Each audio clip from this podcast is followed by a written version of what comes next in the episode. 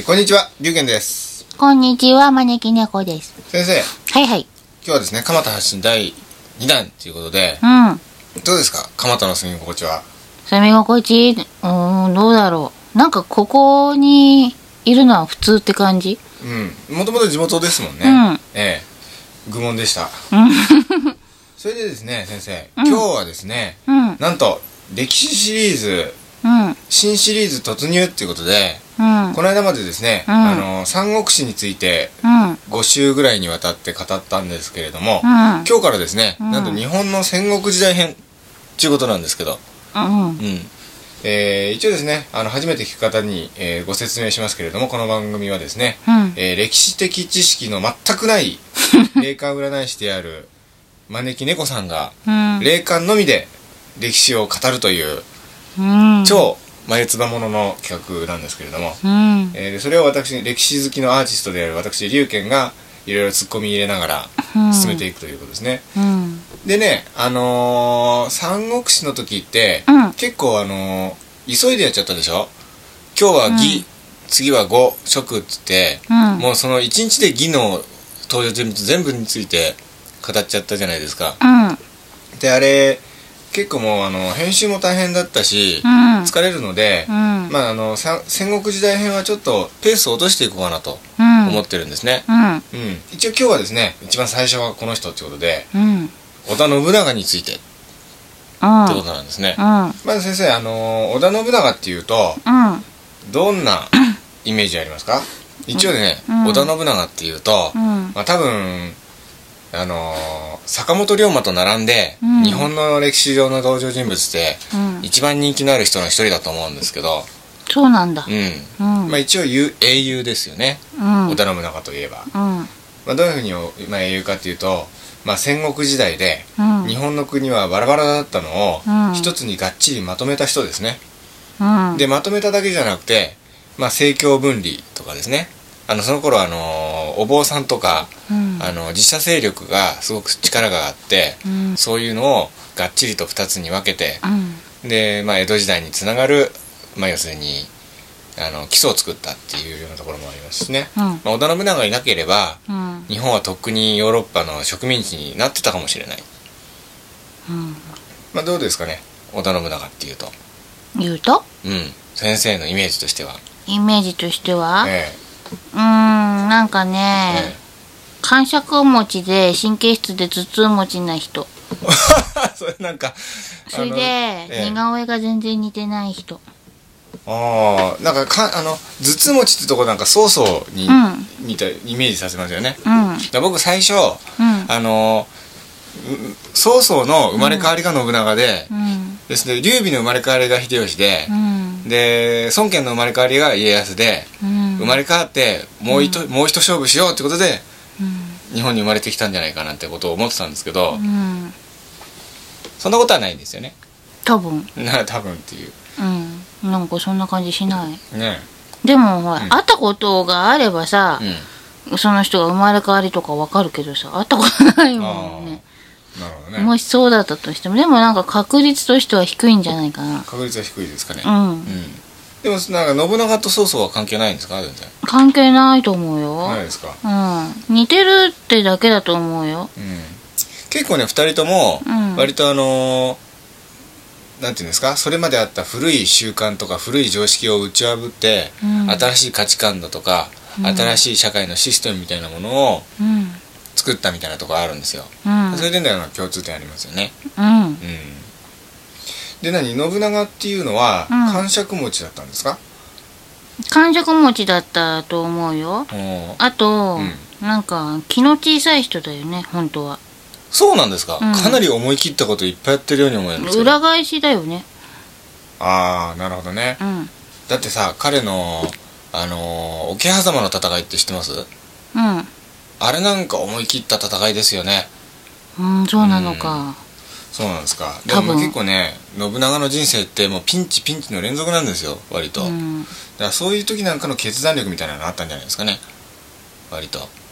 うん、臆病なんだけどね、うん。この人ね開き直りが上手なのよね。ああなるほどね。やっぱそれ大事なんですかね。あのほらなんつうの追い詰められるとさ、もう動物ってやり返すしかないと思うと強いじゃない。うんうんうん。結構ね、その辺が動物的な人だったみたいだから、なるほど。そんな感じで、ね、あのそうやってガーッとやっちゃったみたいで結構ね彼ってほらあのー織田家の中でも、うん。ちょっと家柄がそんな高い方ではなかったわけですよ。うん。でそれで自分の一族を全部征服して、うん。自分がその織田家のトップになって、うん。で、まあ、最終的には日本を統一ほとんど統一するまで行ったんですけど、うん。やっぱりね最初の一族同士の戦いのところなんかすごくあのもういつ彼死んでもおかしくないっていうようなピンチの連続を何度もくぐり抜けてきてるんですよ。うん。だから最初の方でそういう経験いっぱいしてるっていうのがうん。割と彼の人生の中でいい経験になったんじゃないですか？うん、多分。ね。うん。うん。誰か知らないけど、うん。この人のね、うん。育っていく過程の中に反面教師になるような人がいたんだよね。ああそれはね同世代の人じゃなくて？年上だと思うな。年寄り。平手正秀わかんないけど、絶対こうはなっちゃいけないみたいな。お父さんとか？うん、お父さんとか。あそういう人が誰かいたはず。うん。うん。お父さんは、うん。まあ、どんな人か歴史でどんなふうに言われてるかわかんないけども、うん。あの息子の目から見ると、うん。そういうふうに見えたみたいで。あちょっと待って。本当のお父さんじゃないな。本当のお父さんはうん。なんか違わない、本当のお父さんなんかわかんないけど、うん。この人がお父さんと同じように思ってる人が血がつながってる本当のお父さんじゃないお父さんのような気がする。そうなんですか？うん。彼のお父さんはうん。信秀って人ですよ。うん、その人はなんか割と割とあのうん。人人格者？この人はちゃんとした人なんですか？人格者なんだけど、うん。あのあんまりこう戦国時代向きな人じゃない気がする。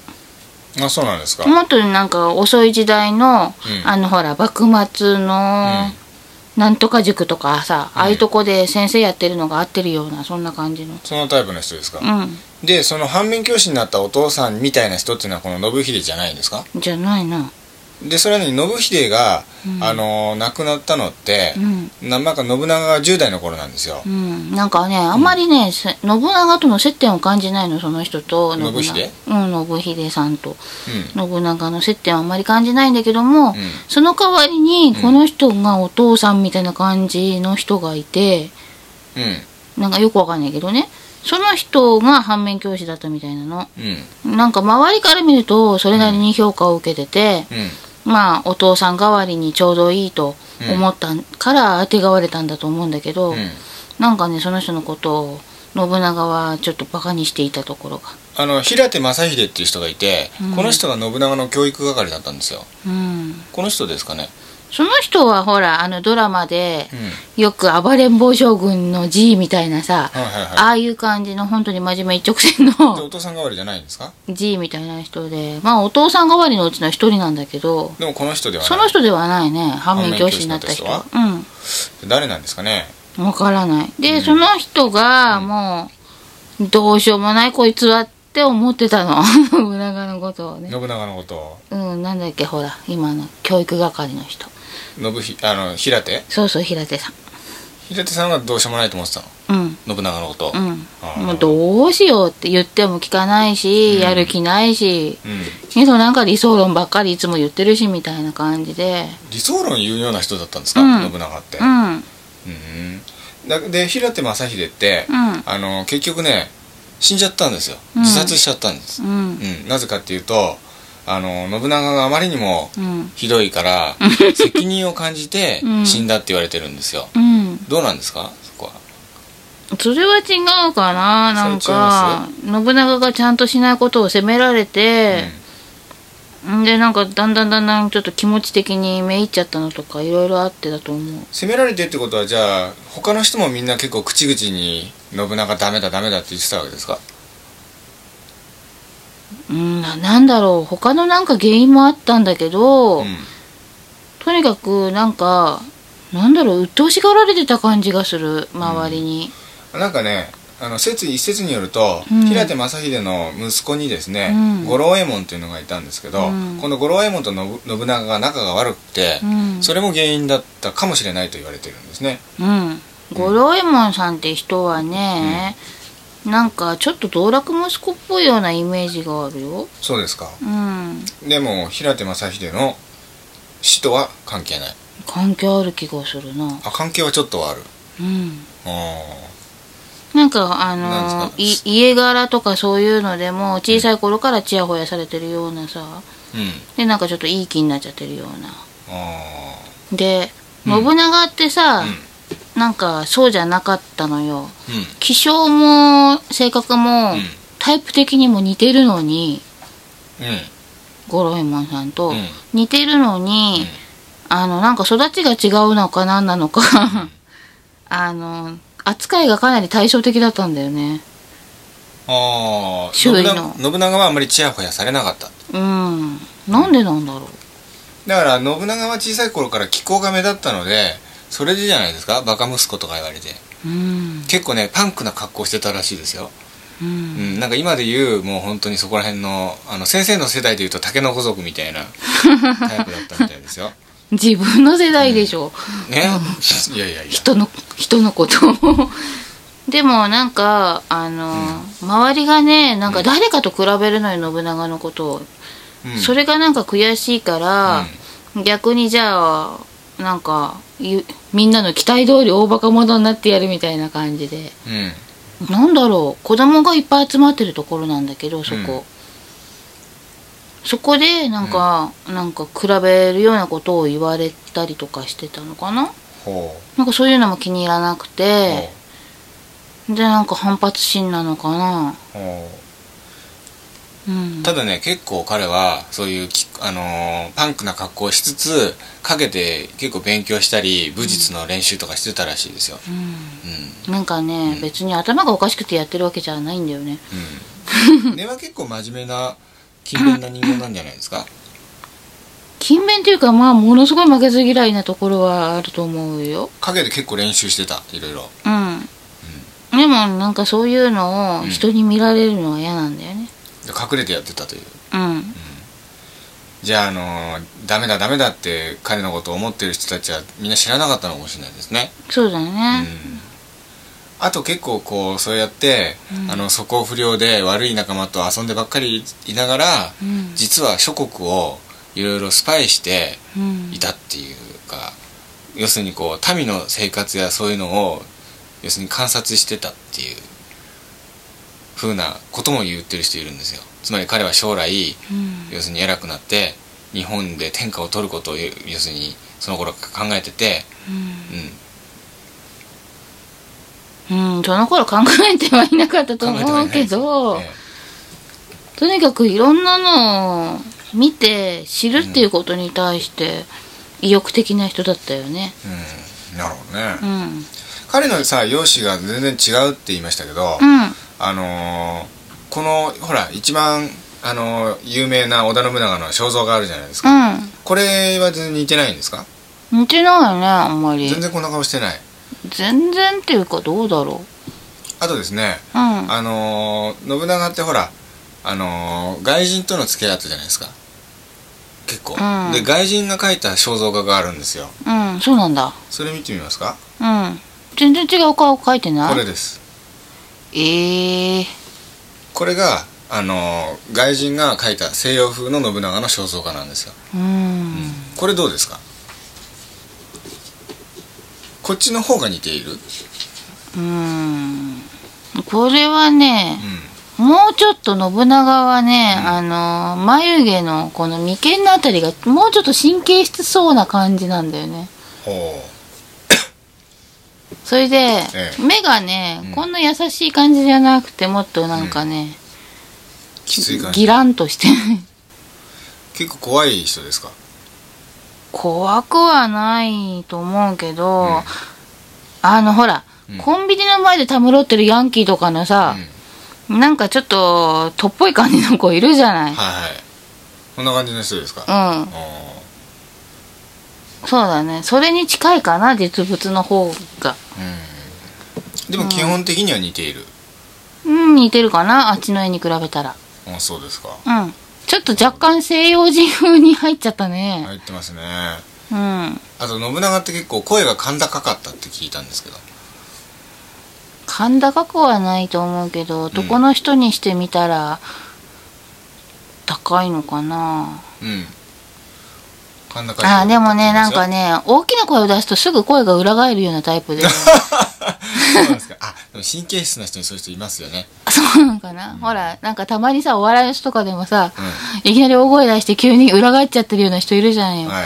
甲高く。えあんな感じかな？だから。人をさ部下を叱ったりしたって言いますけど。そうそういう時に甲高くなっちゃうから感触を起こして叱ったりするともうそうなってうん。怖いですよね甲高い印象があるんじゃないかな。ねじゃあちょっと若い頃のエピソードに戻りますけど、うん。その若い頃は素行不良だったっていうけれども、うん。結構一部の人は、うん。彼はすごい人物だってことを見抜いてたみたいなねことも言われてるわけですね、うん。であそれは本当ですか？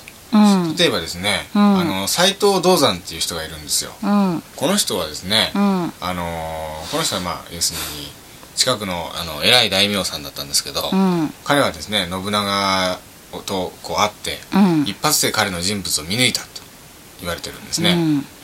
どうなんですかね。かもしんないね。うん。ただその人は頭固いで通ってんじゃないかな。斎藤道山ですか？うん。あそうですか。うん。頭固い分からず屋みたいので通ってんじゃないかな。だけどねね愉快なこととかが好きで。うん。でなんだろう。人を見抜く力は確かにすごい人だと思うよ。斎藤道山うん。あー。でうんこう斎藤道山要するに、まあ、斎藤道山って言ったらすごく当時すごく力があったわけですよ。うん。で信長は一方バカだバカだって言われてたわけですよ。うん。だけど要するにその斎藤道山はうん。信長の人物を見抜いて、うん。で信長にですうね、ん。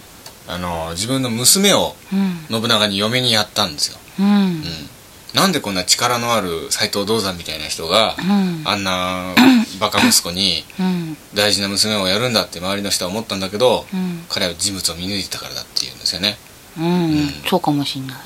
うん、うん。これも異論はないですか、うん。うん、でまあ信長はですね、うん。そうやってこう目覚ましい活躍でですね、うん。えーあでもはい。娘の方がなんかついてたんだよね多分。信長のことを、うんだから銅山がやるやらないの前に、うん。ちょっとそんな感じはあったんじゃないのかなだから。ああなるほど。娘が先に惚れてて。だから銅山が、ううんちの娘どうだといきなり引き合わせてっていうんじゃないと思うよ。いきさつああそうなんなるほどね。うん、うん、だからほら政略結婚とかでさいきなりその場で初対面でみたいな、うん。そういう展開ではないと思うな。なるほどねうん。なんか何度か出入りしたりとかしてる間に、娘が先に惚れて。娘が先になんか気に入って、まあお父さんがそれを指していたのかどうかは知らないけども、うん、なるほどね。そんな感じのいきさつがあったと思うから、なるほど。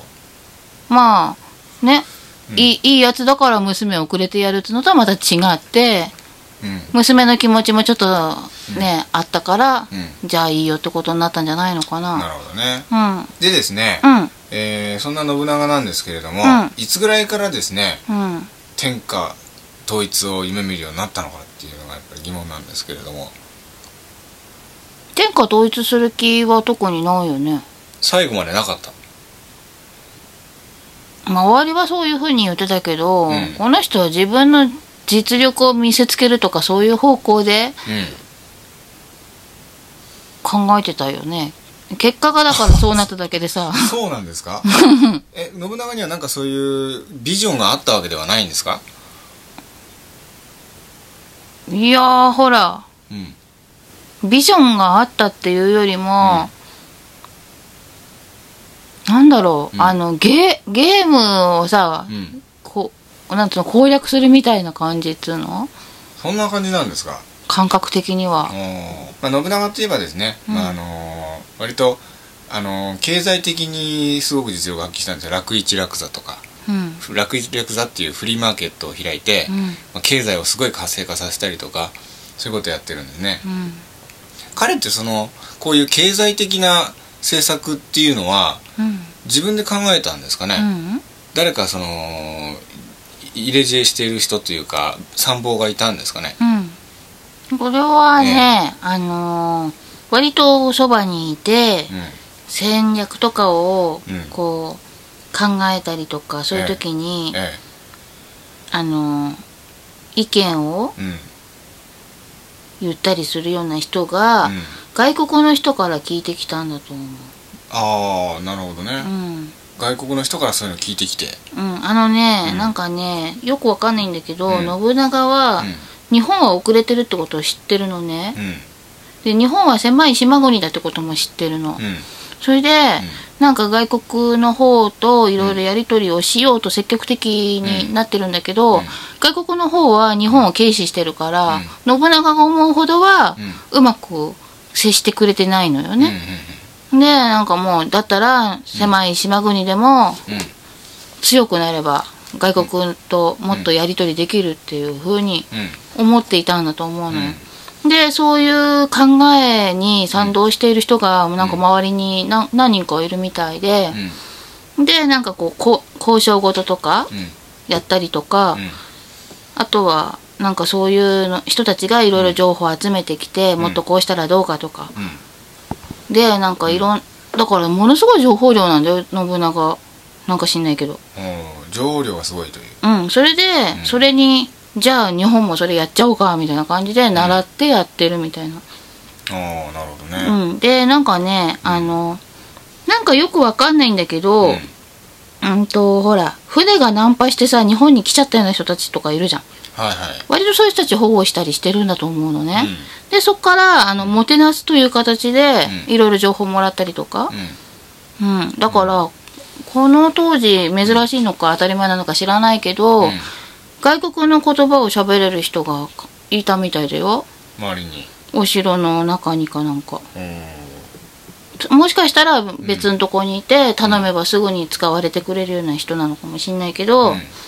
なんかそういう通訳とかしてくれる人がいるみたいでうん。うん。うん。あとですね、うん。信長はですね、うん。自分はもう神になろうとしていたっていう話があるんですね、うん。うん、要するにこうどんどんどんどん日本を統一して偉くなって、うん。最終的には神になろうとしていたと。うんいう噂なんですね、うん。例えばですね彼の近くにいたルイス・フロイスっていう人がいるんですよ。外人でですね、うん。彼が、あのー日本史の本を書いてるんですね、うん。それでなんとあの信長はうん。自分の誕生日を聖なる日としてクリスマスみたいなもんですね。うん。で自分の安土城っていうお城があるんですけど、うん。お城に参詣するようにって命じてたとかですね、うん。でその彼が住んでるその安土城っていうのも、うん。もうそのお城中にですねお釈迦様だとか中国の聖人だとか、うん。あとまあせ聖獣ですよね竜だとか麒麟だとかそういう聖獣の絵をお城中に描いてその頂点の天守閣に自分がいるっていう。まさにその安土城っていうお城そのものが信長教の、要するに神殿のような感じで構成されてるんですね、どうなんですか？彼はやっぱりその神になろうとしてたんですかね？まあ神になろうとしてたって言ったらそうなのかもね。言ったらそうっていうか。あの感覚的にそれに近いかな、うん。でも、あのそのお城のところにそういう風になってたのは、おもてなし用だった気がするよ。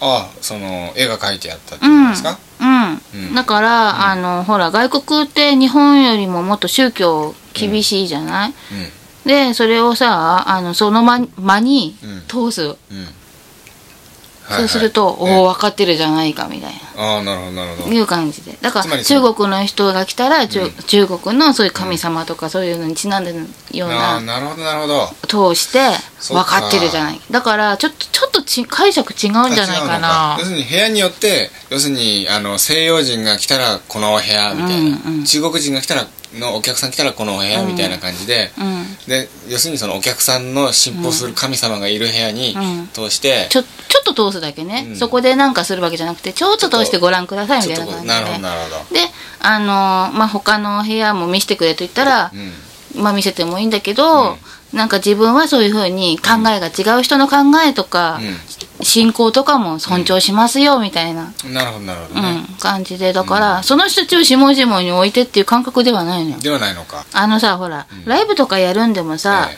まず自分が楽しまなきゃみんなついてこないし、うん。ライブの成功はありえないっていうふうに考える人いるじゃない、うん。その手のタイプだよね。ああなるほどね。うん。うん。そのためにどうしたらいいかを考えると、うん。こうもっとこうしたらいいっていうんでいろんな政策とかをやったみたいな、なるほどねうん、それが結果としてさ日本統一みたいになっていくっていうのは分かっていたと思うけど、うん。日本を統一するために頑張ってたっていうのはちょっと違うんだ違よね。うん。だ彼の頭の中はとにかくもう偉くなって、どうだ俺はすごいだろうっていうのを見せたいっていうそこばっかりだったばっかりじゃないけど結構それが大部分を占めていたっていう半分ぐらいは占めてたん。じゃないかなだったわけですねそうだねだってやっぱりほら、尾張の国の代表みたいな感覚があるから、うん、うん、代表になっちゃったんですよね背負ってるみたいなのがあるからさ、うん。結局小さい頃あらダメだダメだって言われたそのやっぱりうん。コンプレックスみたいなのがすごくついてる、そうだあるね。裏返しみたいな感じでもう、バネになってドバーンといっちゃったんじゃないの、それこそれとあと自分好きがこううまくこう重なってね。うん。うん。なるほど。そわかりました。あとですね、ううん。あのーまだちょっと信長について聞きたいこといっぱいあるんですけれども、ね、時間の問題もあるんで次週に回すことにしてうん。ちょっとこれを先に聞いておきたいっていうことがあるんですよ、うん。えー信長はですね、うん。えー本能寺でうん。明智,、明智光秀に謀反を働かされてですね、あのーうん。最後を作ってしまうわけですね、うん。これについて聞きたいんですよね。うん明智光秀。私も知りたいよ。明智光秀は、うん。なぜ信長に謀反を働いたのか、そうですね。うん。でまあいろいろな説がありましてですね、うん。えー明智光秀はですね、うん。よくあの信長に叱られてたんですね、うんバカ野郎とか言って。うん。それでちょっとあの恨みに思ってうん倒したっていう説と、うん。あと明智光秀の裏で糸を引いていた黒幕がいるっていう説もあるわけですね、うん。うん、でその黒幕は豊臣秀吉だっていう説だとか、うん。徳川家康だっていう説もありますし、うん。あとは朝廷だっていうねほら信長は朝廷をないがしろにしてたんで、うん。朝廷をが糸を引いてたっていう説もあればうん。いや将軍の足利義昭だっていう説もあればうん。いや自社勢力だとお坊さんたちですね、ううん。ん、だっていう説もありますしいやもしくは要するにその明智光秀自身が天下統一天下取りの野望があってっていうことも考えられますよね。うん。うん。どうなんですかね？絶対ないって言い切れるのはあるよ。どれでしょ日頃から怒られてたからっていうのとう、うん、自分が天下取りしたいからっていうの。この2つは絶対に違う、うん。うん、そうするとうん。やっぱり黒幕がいたっていうのは結構有力になってくるんですかね。なんかね、私はよく知らないけど、うん。小学校の時にね、なんか塾の先生がそのあたりの時代が大好きだったみたいで、よく話してたんだけどね、うん。それを聞いた時に、うん。ああ明智光秀はなんかはめられたんだって思ったの。はいはいはでも、まあ詳しくわかんないけどい、うん、そうすると要するに明智光秀にうん。うんそそのかした人物が陰でいるわけですね。つまり信長を倒せばうん。こうなりますよって。うん。違うそういうんじゃない。あ違うんですか？うん。なんかもうもっとね、な倒せばとかそういうんじゃないんだよね、うん。なんかね倒さなきゃいけないってあ思い余ってもうここまで来たらそうしなきゃいけないと思わせるほどの切羽詰まった何かがあると感じさせたわけよ。つまり光秀さん信長今倒さないとやばいですよ。そうそうそうそうそう。その、うん。危機感感じて動いてるから、うん。倒せばこうなるっていう美味しい話に乗るような人じゃないのよ。なるほどなるほど。うん。あやばいぞと。そう。そんなにね欲深な人ではないし。そうすると私一つ説があの一つ考えがあるんですけど、うん。つまり信長はもうあの天下統一目前だったわけですよ。うん。でねあの中国なんかでもそうなんですけども、うん。あの偉い人がうん。天下を統一した後は、うん。それまでその自分の天下取りにうん。要するに天下天下取りを助けてくれた人たちってうん。みんな殺されちゃうんですよ、うん。うん、要するに天下を取るまでは協力してくれたんだけども、うん。天下を取った後は要するにもういらないわけじゃないですか、うん。で要するにあのー天下を取るための人材と、うん。平和な世の中を維持するための人材ってやっぱり別なんですよね。うん。だからあのーこのままね、うん。信長が天下を取ってしまったらうん。要するに我々はいわゆるそのあまり優遇されないでうん。おお役目ごめんになっちゃいますよと。うん。そういうこともあり得るんじゃないですかね。うん。うん。とうん。その子供の頃に思ったことなんだけど、うんその話塾の先生の話を聞いてた時にね、はい。あのはめられたんだって思ったのとうん。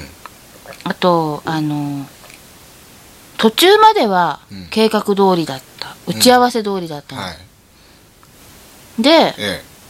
なぜかよくわかんないんだけど、ええ。明智光秀は信長を逃がすつもりだったんだと思うの。それが成功したのか、失敗に終わって本当に焼け死んじゃったのか知らないけど、うん逃がすつもりだったんだと思うんだよ。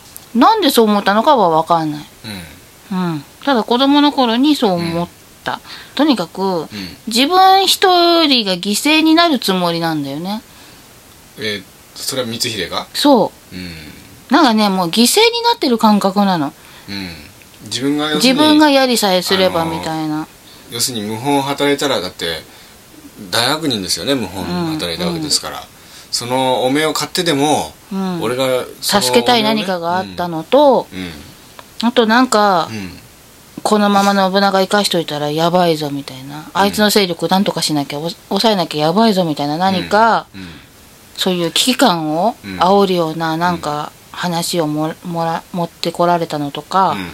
うん光秀って、うん。結構あの古い考えの人でうん。信長ってやってることってすごく革新的なことをやってたわけじゃないですか。自由経済だとか、うん。あと政教分離だとかうん。さまざ、まなその新しいことをやったわけですよ信長って、うん。で光秀は結局頭が古い時代の頭を持った人だから、うん。信長のやってたことを理解できなかったんだっていう意見もあるんですよね。ないないないないそれはない。割とねあの好きだったと思うよ信長の考え。うん、信長のことは、うん。あそうですか、うん期待してたと思う。ああそうですか、うん。光秀も古い考えでは凝り固まってはいるんだけども、ええ。新しいこと好きなのよね。あなるほど。うん。だからこう一つ一つそうきたかみたいな感じで、その手があったのかみたいな感じでさ感心してたんじゃないかな。うん。理解できなかったっていうのはあったかもしれないけど、見せられて楽しんでた節はあると思うあよそうですか。うん。そうすると信長と光秀の関係ってそんな悪い関係じゃなかったんですね。だと思うよ。割と、あのみんなの前で叱り飛ばしたりとかそういう恥をかかすようなことはしたと思うんだけど、うん。陰でこっそりいい待遇してたりとかしてたんじゃないかな、うん。この間の詫びだみたいな。なるほど。そしたらあれですよねあのー家信長がさ、うん。あのー光秀が自分に謀反したって知った時は驚いたでしょうね。うん。なんなんかでもそ,、そこが計画通りだった可能性もあるよ。信長と打ち合わせしてたのかもしんない、信長と打ち合わせをしていた。かもしんない。え光秀がですか？うん。謀反を働くふりしますから。っうん。ていうことですか？うん。そうなんですか？かもしんない子供の頃に思った記憶だからちょっとはっきりしないんだけど、うん。なんかね、あのみ光秀って人はね、えっ、とそのみんなの前で恥をかかされるとかそういうことも見せしめが必要だから、自分がそれにね敵役だからまあいっかみたいなところもちょっとあったのよ、はい。だからそのことで恨んでもいないし、あなるほど。だからなんかその謀反を働くパフォーマンスみたいなものをうん、するのするっていう部分でもやっぱこれ信長も噛んでたんですかね逆に。うーんなんとなく。だってさ打ち合わせ通りって誰との打ち合わせって思うでしょ、うん。うん、だからねなんかうん。よくわかんないんだけどね、信長はいつものお泊まりよりも、もっとなんかあの油断したような感じにしてたんじゃないかと思うの。その日。わざと、その日。うんうん。だって普通に考えたらそんなね、うん。いきなり鳥が囲まれるなんてことがないような状態で信長は泊まってたと思うのよ。うん。さっきも言ったけどさ、根が臆病な人だからさはい。予防線張るのには徹確かに信長底すってねるから、すごく慎重な人だったんですよ。うん、もう一つ思ったのがこっそり隠れてるつもりがねうっかり病気になっちゃって死んじゃったんだなっていう。誰が？信長が。なんかの何かをきっかけにとにかく破傷風とかさえ？病気になっちゃった。信長は何？討ち死にではないんですか？ななんかわかんないよ。だって子供の頃の記憶だから。ただそうかんその塾の先生の話を聞きながらそうかん考えたっていうか感じたというか。じゃあ本能寺はとりあえず生き延びて、うん。でなんかこう機会があったらバッと出ようと思ってたら実はその裏で死んじゃったみたいなそんな感じなんです計算狂って死んじゃったっていうような感じを子供の頃に思ったのね。でも子供の頃に思ったことだから、うん。あのそれが本当だったのか、私の勝手な想像だったのかがはっきりわからないけど、で今はダメなんですか？わからないんですか？今はだってほら前にさキムタクがさや、信長の役やってやったドラマとか見ちゃってちょっとかなり感情移入して見てたりとかしてたから先生キムタク好きなんですか？割と好き。あそうなんですか。だからなんかねその時のねなんかあのね話の設定とかにちょっとさ、うん。頭がなるほど。いっちゃってるから、そうですか、うん、逆にほら情報が何もない方がさわかるっていうか、それでね三国志やりなやりやすかったですね。情報なかったですからね。そうそうかな。そうかそうすると信長は本能寺では実は死んでないかもしれない。うん、もしくは先生の子供の頃の勝手な想像かもしれないという。そうわかんないけど、でもなんか、確かに言えるのは途中までは打ち合わせ通りうん。っていうのが浮かんだのと,、うんひうんと光秀もはめられた一人っていうのと、うん。あとなんかお坊さんみたいな人が絡んでるのね、はい。あの取り囲んでるのの火持ってる人の中にお坊さんの姿が見えるから、それはね本能寺のお坊さんなんですかね。山のお坊さん。うん。わかんない。なんとか山とかいうのをさ比叡山？あの作るじゃない、はい。あの聖山が聖地だからなのか、修行の場としてさ、はい。お坊さんたちがええこう行くようなところ、なんとか山みたいの作るじゃない？そういうお山の関連してるお坊さんの集団が火をこう持って。うん。そういう光景が浮かぶ。うん、でちょっとね位が高いのかもしんない。あの修行僧みたいなうん。薄汚い格好ではなくて、きちんとしたうお寺にいてんうん。あのね、うん。そこに来た人たちうん。にこう説教できるような綺麗な身なりのうん。お坊さんが見えるから。その人たちが黒幕ですかね。どうだろう。ただ見えるってだけだけど。ううんん。なるほどねうん。なんかこの武装した人たちがうん。いてその後ろの方にそのお坊さんたちが。その人たちはなんか見守ってる感じですか？よしよし計画通りに進んでるな。うんみたいな。どうなんだろう。うあんまり表情らしいのがよくわかんないけど。んうん。うん見える。だからお坊さんもちょっと噛んでるかもしんないね。なるほどね、うん。ちなみにですね、うん。信長にはですね、うん。黒人の家来がいたんですよほ安家っていう名前なんですけど。うなんで黒人なのに？名前つけたの、まあそうですね。安家っていう名前の黒人の家来がいて、うん。その人も本能寺にその時いたんですね、うん。で光秀に捕らえられたんですけど、うん。まああの黒人はうん。人間じゃないからと、まあ、その時のあの光秀の認識では、うん。あの人種差別の発言になっちゃいますけど今になってみたら黒人は人間じゃないからっていうことでうん。話したらしいあの話したらしいんですねでその後安家の行方は誰も知らないらしいんですね。うん。安家はどうしちゃったんでしょうねその後。逃げて、山の中で暮らしてる。え一人でですか？うん最初は一人なの。ね拾われるの、はい。拾われるとか保護されるというか。はい。うん。うんそれで一生そこで終えてるんですか、うん。黒人だったら拾った人最初びっくりしたでしょうねどうしたんですか焼け焦げちゃったと思ったんじゃないの？どうしたんそんな汚れてとか？ってね。うん。落ちねえぞみたいな。落ちねえぞっていう。ただ光秀はええ別にその人種差別みたいなことはちっとも思ってないよね。あそうなんですか。助けてあげる口実じゃないの？ああなるほどそういう感じで、うん。うん、光秀っていい人なんですね、いい人だよ。うん、ちなみにですね、うん。あのーとんでも説によると、うん。とんでも説。光光秀はですね、うんえー死んだと思われていたのが、うん。あのーお坊さんになって、うん。天界和尚になったみたいな説もありますけど。うん。お坊さんにはなってる。えお坊さんになってるって、うん。死んだんじゃないんですか？死んでないと思う。えちょっと待って。あの光秀はうん。もうあの3日天下で終わったと。うん。要するに信長に謀反を働いて、うん。その直後に死んじゃったといううん。ふうに言われてるんですけど、うん。そうではないんですか？うん死んでないんですか？死んでないと思う。じゃあお坊さんになってるわけですか？お坊さんになってるけどその有名なお坊さんになってる感じはしない。そうですか。じゃあ名もないお坊さんになってるわけですね、名もないというかその業界では割と知れてるお師匠様みたいにはなってんじゃないかな。光秀がですか？うん。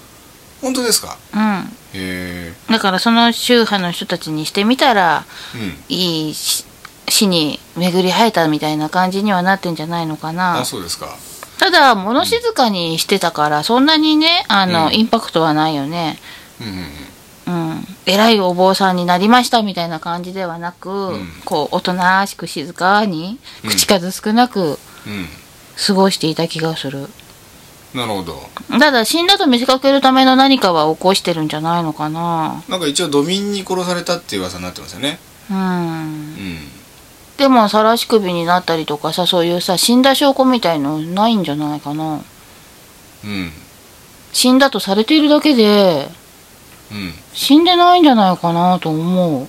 なんかお坊さんになってる姿が浮かぶもの。じゃあ結構その後も何年も生きたんですかね？いやそんなに何年はもうは生きてなかったと思う。そんな何年は生きていないとう。んなんかねあの鬱っぽくなっちゃって。鬱っぽくなっちゃった。うん。なんか、はいあのーそのねうん。本能寺のうん。事件の後う、ん。もうすぐに行方をくらましたんだと思うんだよ。うん。確か。それでもう表には出ないつもりうん。になってたと思うの。うん。まあそれで秀吉がさ、もうも戻ってうん。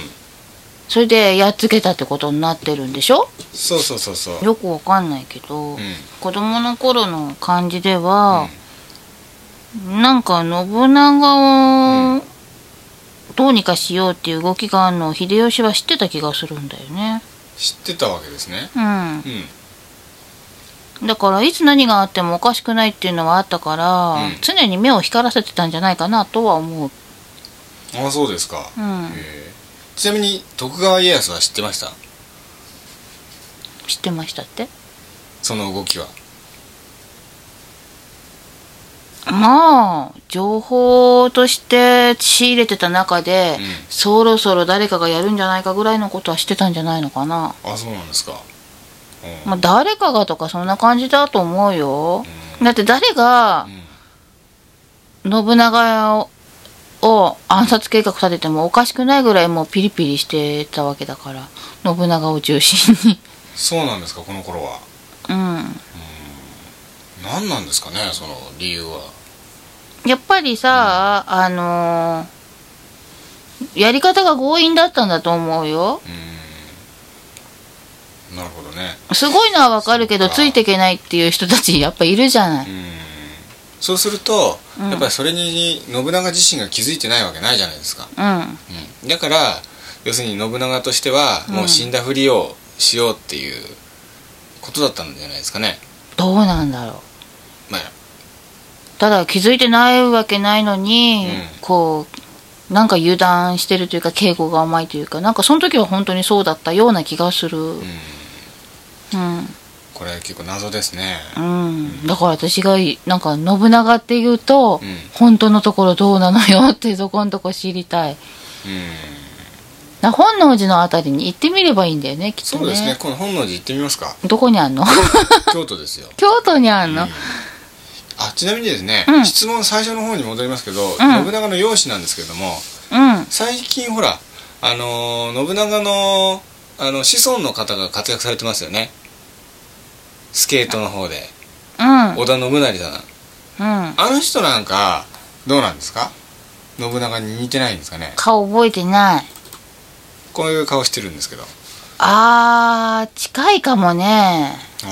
このはい感じは近いね。このって言われても要するに目と鼻筋ぐらいは似てる。鼻筋が、うん。だからこの人はスッとしてて、ちょっとこうさなんつうの？土瓶のようなというかいやなんか褒め言葉が出てこないな。なんだろうこうかかっこよく言うとなんつうの？こういうかな、んかほら土瓶とか言うとけなしてるみたいじゃん。え ほんとね、ええこんなにちょっと口幅はないのね、こっちに近いの？口の幅は。あの外人の書いた肖像画に近いわけですね。口のあたりが、うん前に面白かったのが、うん。あのテレビ見てたら、うん。こう織田信成さんがテレビ出てて、うん。そして今日はね、うん。織田信成さんにあのご対面あるんですよって言って、うん。特別ゲストをお呼びしてるんですって言って、うん。はいどうぞお入りくださいって言ったらなんか女性が入ってきたんですよ、うん。まあなんだろう初恋の人かなんかかなと思ったんですけど、うん。本人も知らないらしくて誰だと思います？うん。明智ななんとかさんっつって 明智光秀の子孫の方ですとかって言われてで二人がその説はどうもいえいえ もうその説昔のことですからとか言って 面白かったんですよね。会ったこともないのにね。そうそうそう。で一応ほらまあい一応ご先祖様のことですからとか言って。その説とか言ったってさその説も何も記憶にないじゃない。記憶にはないんだけどもね500年前の話をねで盛り上がってるというね。うん。あれすごい面白かったんですけどね。すごいね、うん。スタッフもよく探したよね。いやでもああいうのどうなんですかやっぱりうんどうなんですかって、えなんかこう引き合わせたとかね。いやだってほらご先祖様だからって守ってるとは限らないしさ。応援してるとは限らないけど、うん。ただこの人の場合はね、ええ。なんか後ろに外国の人がいるんだよね、織田信成さんですか？そはい。ううん。うん。あんまり日本ではないという。うん、なんかね、うん。あのね、うんと、バレエみたいな、え。バレエのダンサーみたいな人で、うん。あ、そんなに古くない人が後ろにいて。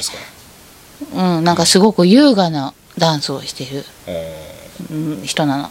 ええなんかねやっぱりさ織田信長の子孫とか言うと、そこの部分ばっかクローズアップされちゃいますけれども。で、この人は、あの、お母さん方の守りが強くて、お母さん方のかん。影響がすごい強いと思うの、うん。お父さんの方じゃなくて。はいはいだから、あんまり織田信長との関わりは、そんなに感じない。感じないですかうん。うんなるほどねうん。ただ、多分ね、顔の系統も、うん信長系統の顔じゃないよね。ではないうん。やっぱ、あの、夫婦って似てたりするじゃない。うんうん割と似たものがさ、顔が似てたりとか。だから、混ざって結果的に、なんか似てるなになっただけでう、んだからね、子孫だから似てるとかじゃないのかもう。んなるほどわうん。かりましたで一応ですね、うんこの辺で CM 行きたいと思いますほいほい。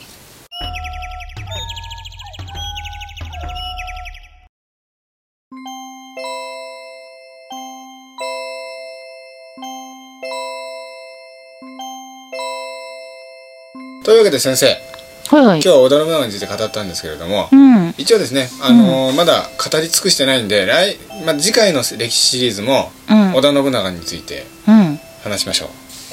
話しましょ話うであのー豊臣秀吉もまたやりたいんで、う。うん。うんあのー途中で織田信長のネタ尽きたら次回から豊臣秀吉にも突入するっていうようなんですね。うん、ええ。そうなあのの尽きるのかだからなあの三国志シリーズと違って、うん。ちょっとざっくばらんに行こうかなと、うん。う。ん、戦国時代編はでもちょっとね、戦国、日本のやつってさ、ええ結構ほら、ドラマとかで見ちゃったりしてるからさ、うん、先入観がね。先入観がね、邪魔をするんだよね、結構邪ね。うんですね。うん。だからもう単に先生の想像を聞くだけで終わっちゃってるかもしれないというね。そうだけど、まあまあ、でも、自信のあるところはちゃんと言えるけど、ここは想像なのかどうなのかわからないっていうところも結構あるな。今日はさ自信があったところっていうとどこですか？やっぱりあの明智光秀は要するに生き延びてたっていうのは結構自信がありますうんなんかね、殺されたことにしているだけだと思ったのは確か。それは割と自信がある、うん。うん、であのー信長がうん。あの本能寺で死ななくてその後しばらくしてから病気で死んだっていうのは想像かもしれないまあ病気か、崖から落ちたとか、とにかく死ぬつもりではないのに、うっかり死んじゃった感じで。あじゃあ本能寺の変で死んでないっていうのは割と自信がある？うん、ある。あ割と自信があります、うん。なるほど。すごい話ですねそれ割と。何気にすごい話ですよね。そうそうだね。んそうですよね。あとですね、うん。あのーそうそうこの番組をき今日の放送聞いて、うん。あのいろいろ突っ込みどころとかうん疑問点とか質問とかあったらですね、どんどん、あのーコミュニティに書き込みしてくださるかあとはメールかメッセージいただければ次回先生に、えー私が代わりにツッコミ入れてあげますので。あそうだ。はい。子供の頃に思った記憶もう一個あった。ああなんでしょう。あのその信長がええ。本能寺の時には死んでないって思ったのははい。思ったんだけど、はいもしかしたらそこで死んじゃった可能性もあるんだけど、ええ。し死んじゃったのを見とった人がいるのね。はい。その人が、うん。殿の首を私なるものかって死体を隠したの、ああそれはあの本能寺のお坊さんではない？じゃない。じゃない、うん。部下の人ですか、部下の人だと思う。うんうん、そこは自信がある。ここは自信がある、うん。なるほどうん。なるほどね。だからそれがもしかしたらさ、さっきさっきと違って本能寺でうん。死んじゃって、う渡してなるものかだったのかもしれないけども、とにかく死体を隠したどっかに。んなるほど。うん。うん。あとえやっぱり繰り返しになるけど、うん。その明智光秀は天下を取りたかったわけでも恨んでたわけでもない、なるほうん。どわかりました。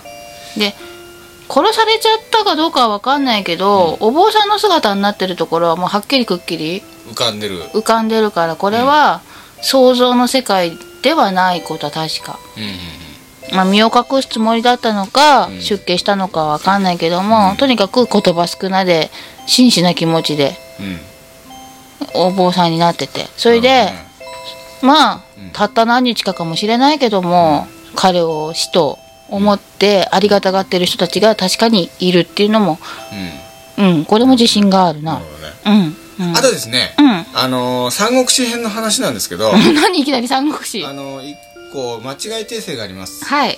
えーっと曹操がうん。えー呂布を攻めている間にうん。袁紹がうん。曹操を攻めるチャンスがあったのにそのチャンスを逃したみたいな話をしましたよね。うん。それはですね、えー曹操がですね呂布を攻めてる間にっていうのは間違いで劉備を攻めてる間にの間違いでした。申し訳ありません、えーこの場を借りてお詫び申し上げます。うん。はい。まあ誰を責めている途中だかはあれだけど、えーあのいきさつには間違いはないです、はい。たちょっとねあのツッコミ入れられましたんで、はい、あそうなのか。すかさず入れる人いるんだ。すごい自な分で自分にツッコミ入れたんですけどね。あそうなの。まあ、そういうわけでですね、うん。あのー次回も織田信長について話しますんで、うん。えーメッセージお待ちしております。待ってます。はい。というわけでまた、えー次回この地球のどこかでお会いいたしましょう。さよなら。バイなら